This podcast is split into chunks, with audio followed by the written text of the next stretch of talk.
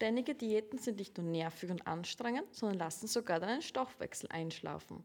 Mit einem aktiven Stoffwechsel fällt das Abnehmen viel leichter und es funktioniert natürlich auch schneller. Schlechte Lebensgewohnheiten können unseren Stoffwechsel jedoch verlangsamen und zusätzliche Kilos können die Folge sein. Herzlich willkommen zu OmniTalk, der Podcast, der dich über deine Gesundheit aufklärt. Ein herzliches Hallo von meiner Seite. Heute dürfen wir euch das Thema Stoffwechsel näher bringen und meine Kollegin Steffi ist meine Expertin heute. Hi, Florentina.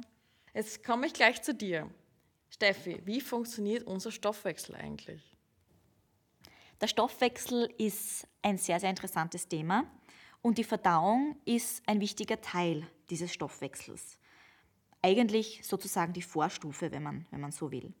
Der Stoffwechsel nennt man auch Metabolismus und der umfasst alle biochemischen Prozesse und Abläufe in unseren Zellen. Und darunter fallen Aufgaben wie die Nährstoffe aus der Nahrung zu gewinnen und Energie bereitzustellen, wenn der Körper sie braucht. Oder auch Abfallstoffe aus dem Organismus abzutransportieren. Und da gibt es mehrere Prozesse, zum Beispiel der Glukosestoffwechsel, der Eiweißstoffwechsel oder der Fettstoffwechsel. Und wenn diese alle super ablaufen, dann fällt es uns auch leicht abzunehmen oder das Gewicht auch langfristig zu halten. Wer also den Stoffwechsel ankurbeln möchte, der muss auch wissen, was der Unterschied ist zwischen einem Katabolismus und einem Anabolismus, also den katabolen und anabolen Stoffwechsel. Und dazu muss man wissen, dass die beiden eigentlich nie gleichzeitig ablaufen, sondern immer nacheinander. Und für diesen sicheren Ablauf braucht man eben Hormone und auch viele Enzyme in unserem Körper, die das äh, bewerkstelligen und vorantreiben.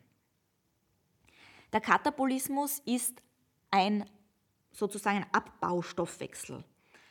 Alle aufgenommenen Nahrungsbestandteile werden in einzelne Moleküle und chemische Verbindungen abgebaut und daraus wird dann Energie gewonnen. Das heißt, Proteine werden zu Aminosäuren abgebaut, Kohlenhydrate zu Einfachzucker, Fette zu Fettsäuren und alles, was an überschüssiger Energie noch übrig bleibt, also alles, was der Körper dann nicht mehr für seine überlebenswichtigen Funktionen benötigt, wird dann in den Fett- oder in den Mus Muskelzellen gespeichert und gelagert. Und der Anabolismus ist der Aufbaustoffwechsel. Das heißt, ähm, den brauchen wir eigentlich zum Bau oder zur Reparatur von unseren Zellen. Das heißt, die zuvor zerkleinerten Aminosäuren, die Fettsäuren, die Glucose, die werden dann wieder in größere Bestandteile umgewandelt, nämlich wieder in Eiweiß, Fett und Kohlenhydrate. Die werden wieder aufgebaut. Und das braucht man zum Muskelaufbau, zur Wundheilung, zur Bluterneuerung oder eben auch zur allgemeinen Zellerneuerung zum Beispiel. Und das ist der wichtige Unterschied. Also Katabolismus, der Abbaustoffwechsel und Anabolismus, der Aufbaustoffwechsel. Okay, sehr spannend. Ähm, mir wurde vor kurzem berichtet, dass es diesen Hungerstoffwechsel gibt. Also sozusagen, dass man sich dick hungern kann. Was weißt du darüber? Ja, man kann sich dick hungern, das stimmt. Ähm, ist auch ein sehr interessantes Thema, weil viele Personen das nicht wissen und eigentlich glauben, sie tun sich damit was Gutes, aber eigentlich ist genau das Gegenteil der Fall. Ähm, meistens nehmen die Menschen ähm, nämlich die dann zu wenig essen, ähm, gar nicht mehr ab. Und wenn sie aber dann wieder essen, nehmen sie viel schneller zu. Das heißt, viele wundern sich dann immer, jetzt esse ich ja eh schon so wenig und nimm trotzdem nichts ab. Aber wenig Essen ist nicht die Lösung. Und ist das, das der Jojo-Effekt? Genau. Über den werden wir auf jeden Fall jetzt noch sprechen, weil das ist ein wichtiger Bestandteil von diesem Hungerstoffwechsel. Mhm. Und ähm, ich würde auch gerne den Grund dazu erklären, damit das auch jeder versteht.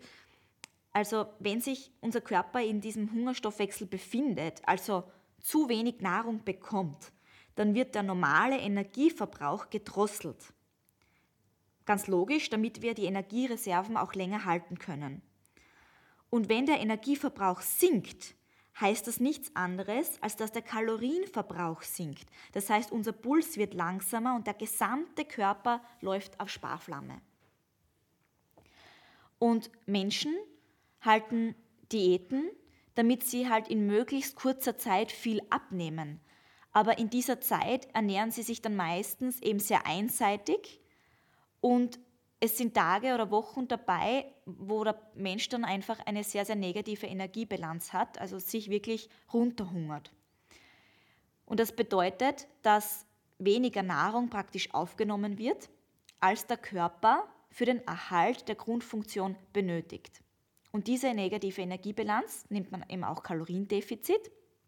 Die wird eben anfangs von den Menschen, die eben eine Diät machen wollen, als optimal gesehen, da man ja wirklich auch schnell Resultate erzielt, keine Frage, und man schaut im Spiegel gut aus und die Waage zeigt ähm, gute Zahlen. Aber die wenigsten wissen, dass das eigentlich nur Wasser ist, das man am Anfang der Diät verliert, weil der Körper die Zuckerdepots ausleert. Und das heißt, man verliert viel Wasser, aber nicht die überschüssigen Pfunde. Und das wissen die wenigsten. Und deshalb ist der Hungerstoffwechsel ja sehr, sehr gefährlich, wenn man ähm, ja, nicht weiß, wie man eigentlich richtig abnehmen soll. Im Endeffekt kann man sagen, der Hungerstoffwechsel ist ein Notprogramm von unserem Körper, der den Menschen eben vor Millionen von Jahren natürlich sehr nützlich war, wo das Nahrungsangebot sehr gering war und die Menschen überleben mussten. Also natürlich ähm, ein Notprogramm unseres Körpers und auch essentiell, aber in unserer heutigen Zeit nicht mehr. Okay, und wie schnell passiert es, dass ich in diesen Hungerstoffwechsel reingerate? Also was muss, also wie wenig muss ich essen oder was, was muss ich tun, dass ich da reinstolper, was natürlich nicht sein soll? Mhm, ja, das ist eine gute Frage. Also dieses Notprogramm, also dieser Hungerstoffwechsel, der setzt meistens bei einem Kaloriendefizit von mindestens 500 Kilokalorien ähm, nach drei Tagen ein, circa. Bei aktiveren Menschen kann es aber schneller gehen. Also bei aktiveren Menschen kann dieser Hungerstoffwechsel schon bei der ersten Tageszufuhr eigentlich passieren, wenn man zwischen 1900 und 1500 Kalorien äh, praktisch schon weniger isst, also praktisch fast einen ganzen Tag. Im Endeffekt ist es ja nichts anderes als Fasten. Mhm.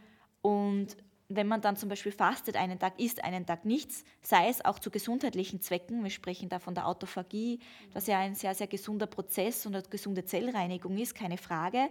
Die Menschen nehmen natürlich auch ab, weil sie ja in diesem Hungerstoffwechsel reinfallen, aber sobald die Menschen wieder beginnen, normal zu essen, dann haben wir wieder das Problem, dass die Menschen viel, viel schneller zunehmen. Ja, aber warum nehme ich dann wieder zu, wenn ich ja trotzdem immer wieder in einem Kaloriendefizit bin. Und was passiert jetzt aber mit dem Stoffwechsel, wenn ich zu wenig esse? Ja, da muss ich noch ein bisschen ausholen. Also um die fehlenden Kalorien aus der Nahrung zu kompensieren, die man ja den Körper während der Diät nicht zuführt, wird natürlich im Körper in erster Linie Muskelmasse abgebaut, damit der Energieverbrauch sinkt, weil die Muskeln brauchen die meiste Energie. Es wird auch Fett abgebaut, jedoch viel weniger als erhofft. Weil man denkt sich immer, ja, da, da, holt sich der Körper die Energie aus unseren Fettzellen. Das stimmt aber nicht. Der Körper holt sich die Energie ähm, aus den Muskeln und baut Muskeln ab. Das heißt, der Fettabbau wird mit der Zeit sogar langsamer, weil der Grundumsatz immer niedriger wird. Das heißt, man schlussendlich sogar weniger Kalorien bei körperlicher Ruhe verbraucht als zuvor. Okay, aber uns sind ja nicht diese Fettzellen, die wir haben, sehr wichtig fürs Überleben? Deswegen greift der Körper diese erst wirklich zum allerletzten Schluss an. Genau, so ist es. Genau das ist der Grund. Ja. Und im Prinzip jetzt nochmal kurz für mich oder für uns alle. Der Körper fängt an, die Muskelmasse abzubauen, weil das der Teil des Körpers ist, der am meisten Energie raubt, der uns vorwärts bewegt, der uns hilft, unseren Alltag eigentlich zu bewältigen, wenn wir die Stiegen raufgehen und wir verlieren sozusagen, wir nehmen ab, wir werden schmäler, aber das sind eigentlich die Muskeln, die wir verlieren. Und das, was eigentlich überbleibt, ist das Fett, oder? Genau, und das okay. ist eben dieser Irrtum. Ja. Genau. Das heißt, es hilft auch nicht, wenn ich jetzt diese Diät mache und mich dafür eiweißreich ernähre und viel Sport treibe, weil beim Hungerstoffwechsel hauptsächlich eben die Muskulatur abgebaut wird. Und wenn ich zwar Eiweiß zuführe, das ist zwar gut für den Muskel, aber der Muskel braucht Energie, der Muskel braucht Kalorien, der braucht Zucker.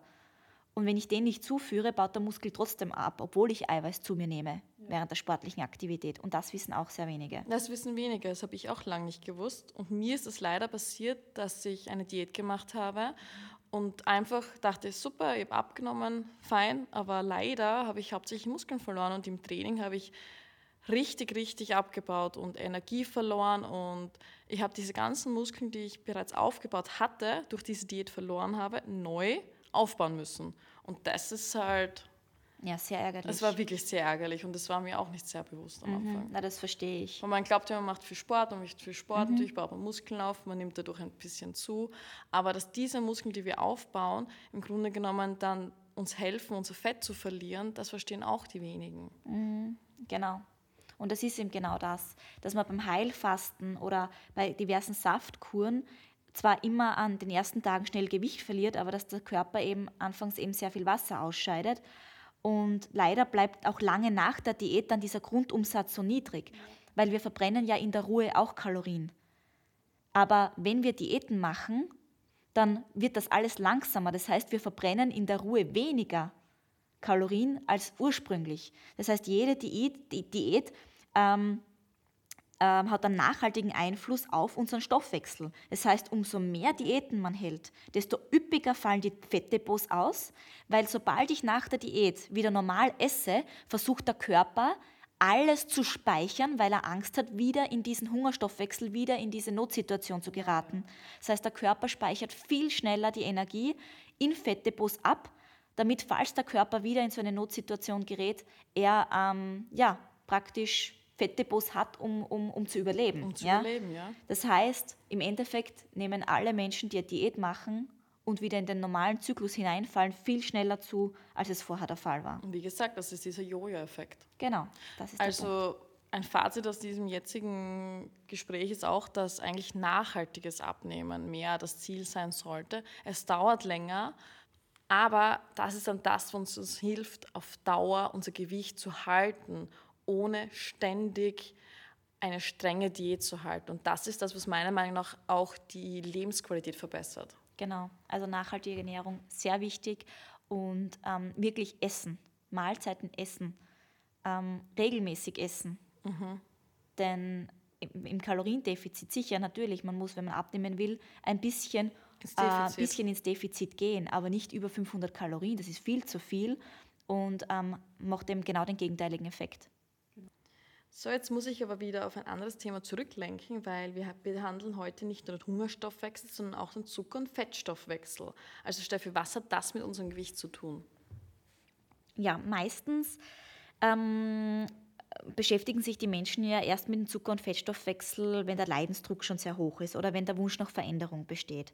Also meistens Menschen, die übergewichtig sind, adipös sind oder Menschen, die eben ähm, zum Beispiel das metabolische Syndrom am metabolischen Syndrom leiden. Und was ist das metabolische Syndrom? Ja, das metabolische Syndrom fasst eigentlich mehrere Erkrankungen zusammen, kann man sagen. Also man spricht ja von Adipositas, also dem krankhaften Übergewicht, ähm, normales Übergewicht, metabolisches Syndrom, also wie hängt das zusammen und auch vielleicht welchen Einfluss hat es auch auf den Darm. Und bei Adipositas wissen wir, das ist ja kein alleiniges Phänomen des Westens mehr. Es hat wirklich schon epidemische Ausmaße erreicht. Sogar Länder in Afrika und Asien sind schon betroffen. Und weltweit sterben auch mindestens 2,8 Millionen Menschen jährlich an, der Folge vom Übergewicht. Also das ist wirklich sehr, sehr viel.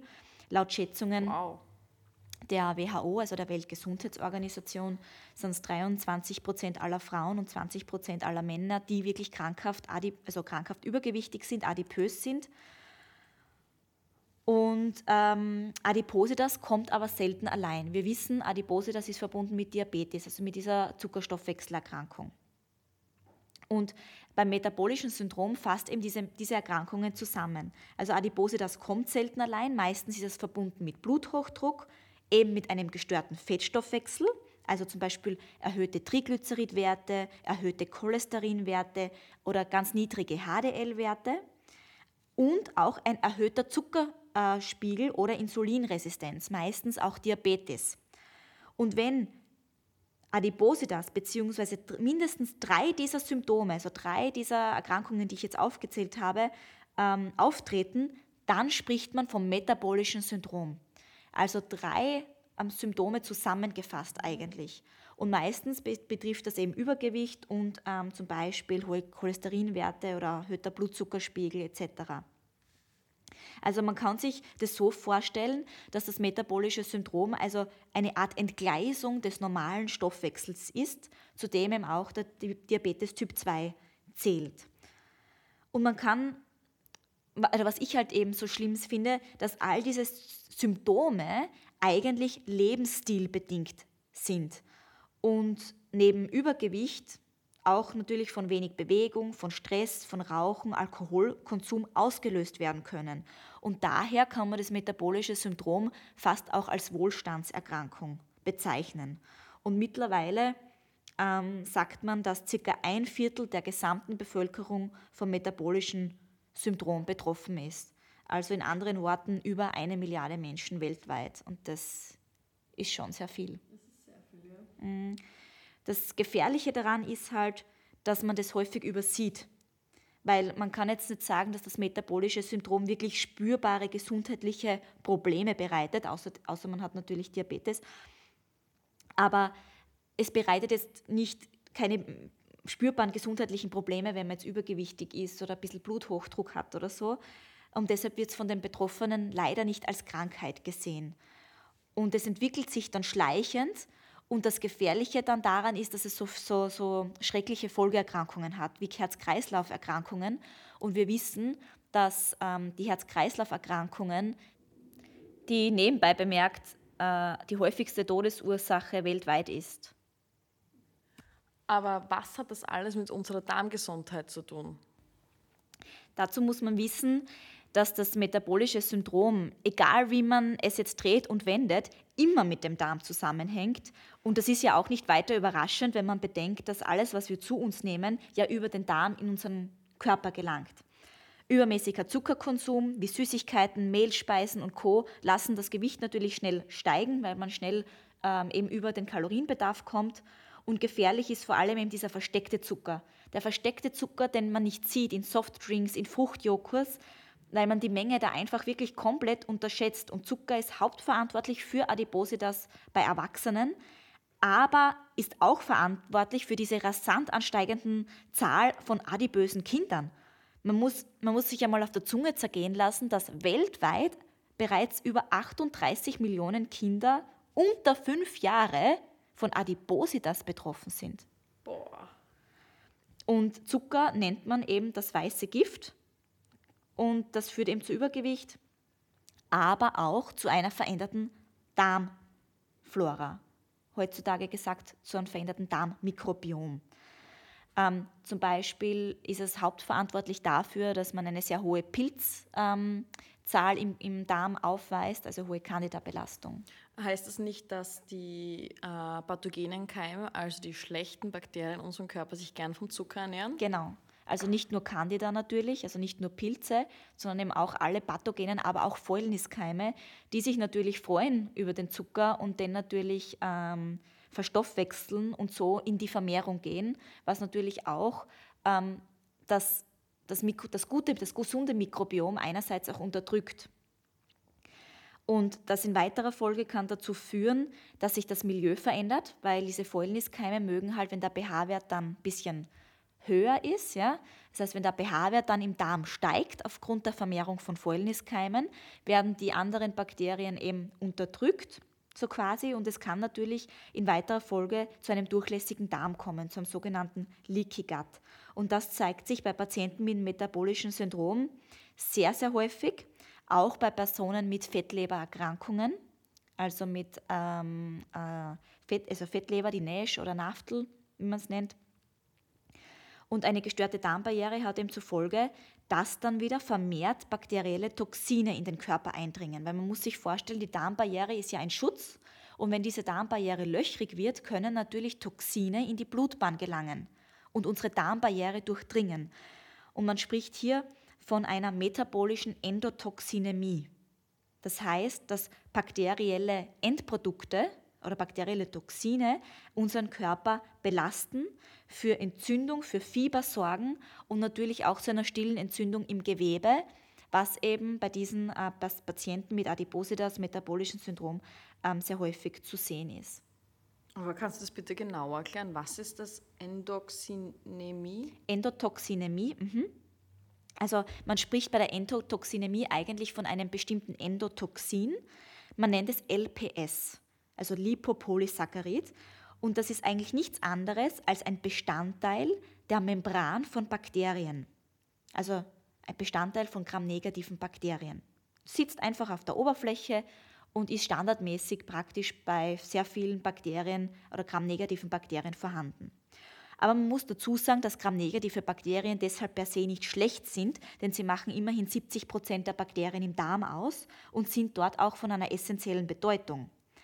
Sterben aber diese Bakterien ab, es können auch gesundheitsfördernde Bakterien sein, dann ähm, ist es so, dass das Endotoxin, also dieses LPS, frei wird. Ja? Die Bakterien sterben zwar ab, aber das Endotoxin ist ja trotzdem noch da.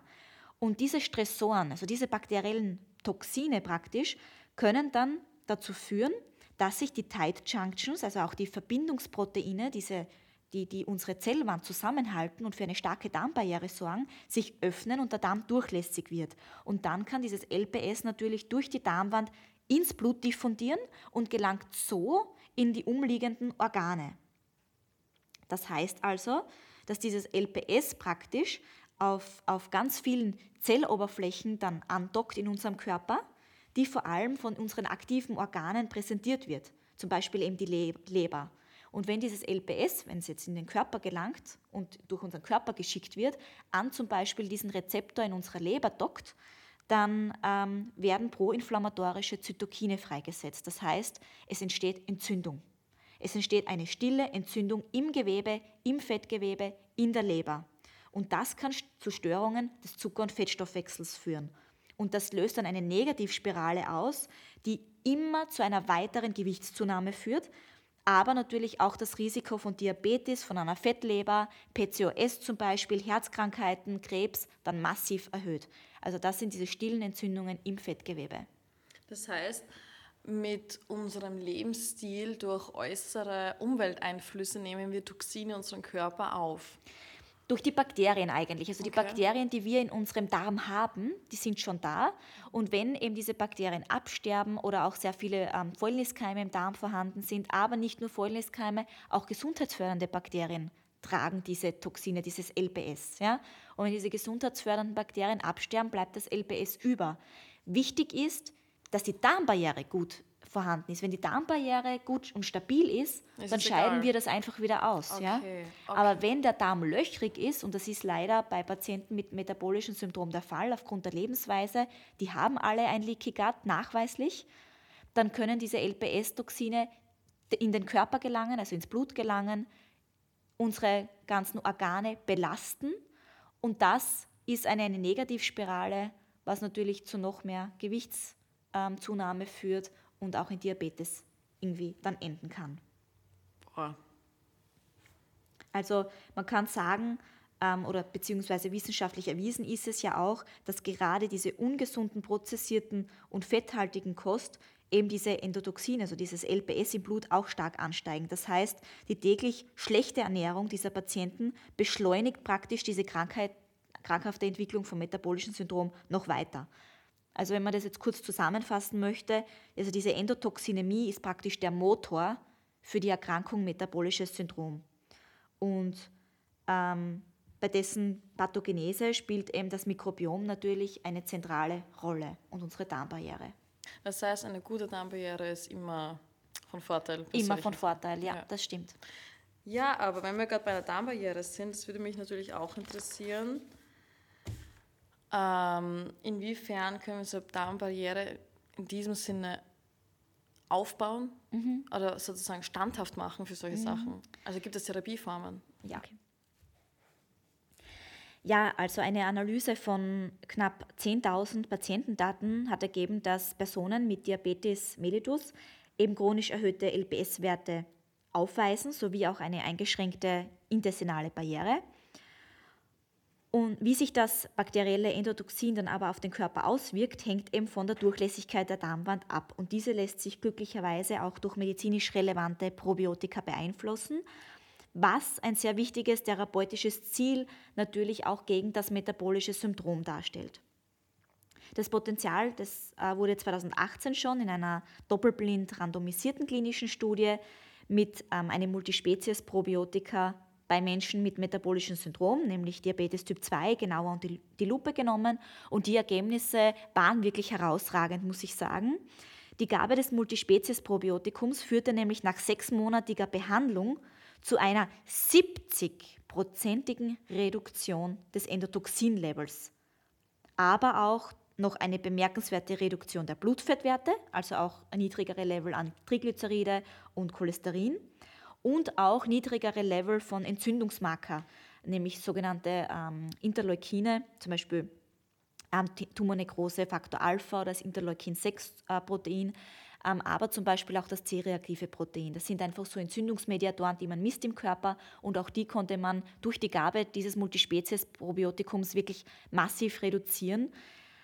Und ähm, was man auch beobachtet hat, weil man möchte ja natürlich wissen, jetzt verbessern sich die Werte, aber tut sich da auch vielleicht was beim Gewicht. Und man konnte auch ähm, das Taille-Hüft-Verhältnis ähm, praktisch ähm, reduzieren.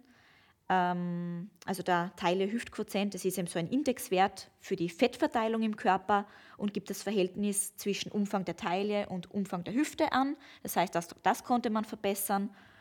Und die klinische bedeutsame Verbesserung der Insulinresistenz, die möchte ich ganz hoch hervorheben, ähm, weil das wirklich ein herausragendes Ergebnis war, dass man die Insulinresistenz tatsächlich verbessern konnte bei den Diabetespatienten. Okay, das heißt also, dass Diabetespatienten von einem Multispezies-Probiotikum profitieren. Auf jeden Fall, auf jeden Fall, ja, genau. Und diese Ergebnisse, die wurden sogar noch einmal in einer zweiten Studie ähm, bestätigt, die mit dem Omnibiotik Metadox gemacht wurde. Ähm, und die Studie wurde mit postmenopausalen, übergewichtigen, also adipösen Frauen äh, gemacht, weil gerade postmenopausale Frauen ähm, äh, sehr, sehr hohe, mh, mm, ich sage anders, weil sehr, sehr viele postmenopausale Frauen auch äh, am metabolischen Syndrom leidet. Also die Prävalenz ist dort sehr, sehr hoch. Und äh, nach zwölf Wochen Einnahme verbesserte sich eben die Blutfettwerte auch bei diesen Patientinnen. Und auch da wurden die Endotoxin-Level wirklich signifikant nochmal reduziert. Also das wurde dann in einer Studie einfach noch einmal bestätigt. Das heißt, es ist auf jeden Fall eine Empfehlung wert, äh, Multispezies-Probiotika zu empfehlen.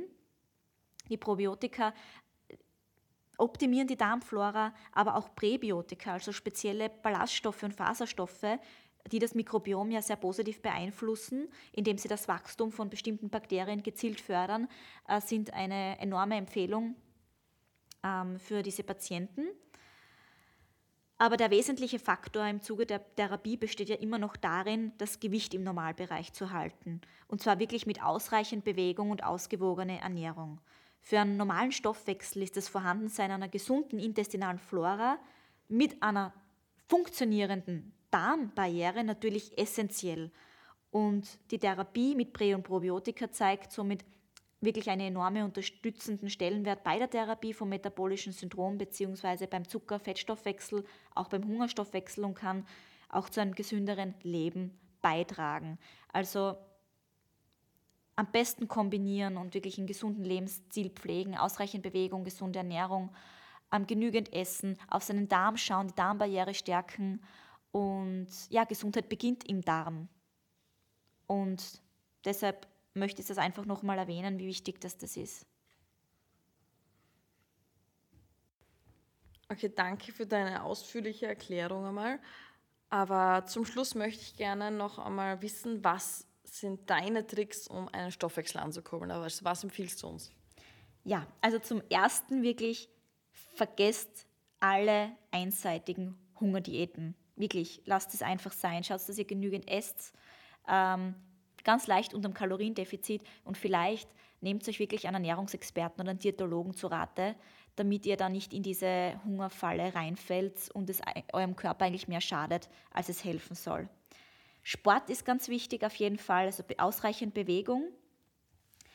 Ähm, auf Lebensmittel vielleicht auch setzen, die den Stoffwechsel anregen. Da gibt es eben so Stoffwechselbooster, zum Beispiel Vollkornprodukte, Haferkleie, Hülsenfrüchte, Gemüse. Das sind so diese Booster, die, die ich auf alle Fälle empfehlen möchte. Natürlich ausreichend Flüssigkeit, ganz klar. Also mindestens 1,5 Liter pro Tag. Ausreichend schlafen. Das ist ganz wichtig. Schlaf ist ganz wichtig für den Stoffwechsel, vor allem der tiefe Schlaf, auch in den ersten drei Stunden. Denn auch ein gestörter und kurzer Schlaf kann zu Übergewicht führen und sich gen generell ganz negativ auf den Stoffwechsel auslösen ähm, oder ja, ähm, auswirken. Stress vermeiden natürlich. St Stress ist auch eine richtige Stoffwechselbremse. Vielleicht für mehr Entspannung sorgen oder irgendetwas suchen, wo man komplett abschalten kann. Sei es beim Yoga, sei es bei, bei seiner Lieblingssportart oder bei seinem Lieblingsbuch.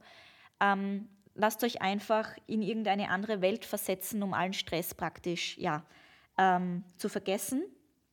Und ein ganz großer Tipp, auf die richtigen Darmbakterien setzen und auf den Darm schauen. Entweder mit Multispezies-Probiotikum, mit, mit Präbiotika, den Darm unterstützen, die Darmbarriere stärken, damit auch die Nährstoffe natürlich besser resorbiert werden im Darm und, und, und. Wir haben schon so viel darüber gesprochen und ja, das ist, sind so meine sieben Tipps, die ich weitergeben kann und ja, ich hoffe, das hilft euch auch weiter. Super, danke Steffi. Also allein für mich war es schon sehr hilfreich. Das freut mich. danke fürs Zuhören, meine Leute. Wir sind am Ende angelangt unserer Podcast-Folge. Falls wir euch einen Anreiz zu diesem Thema schaffen konnten, schaut auf unserer Webseite nach, ähm, lest euch näher in diesen Bereich ein, besucht unsere Social-Media-Kanäle. Dort ähm, haben wir auch sehr wissenwerten Content. Hört euch weitere Folgen über Podcast, unseren Podcasts an und natürlich abonniert unseren Newsletter. Damit schicken wir euch wichtige und spannende Informationen rund um das Darmmikrobiom und Darmgesundheit zu. Wir hören uns bald wieder.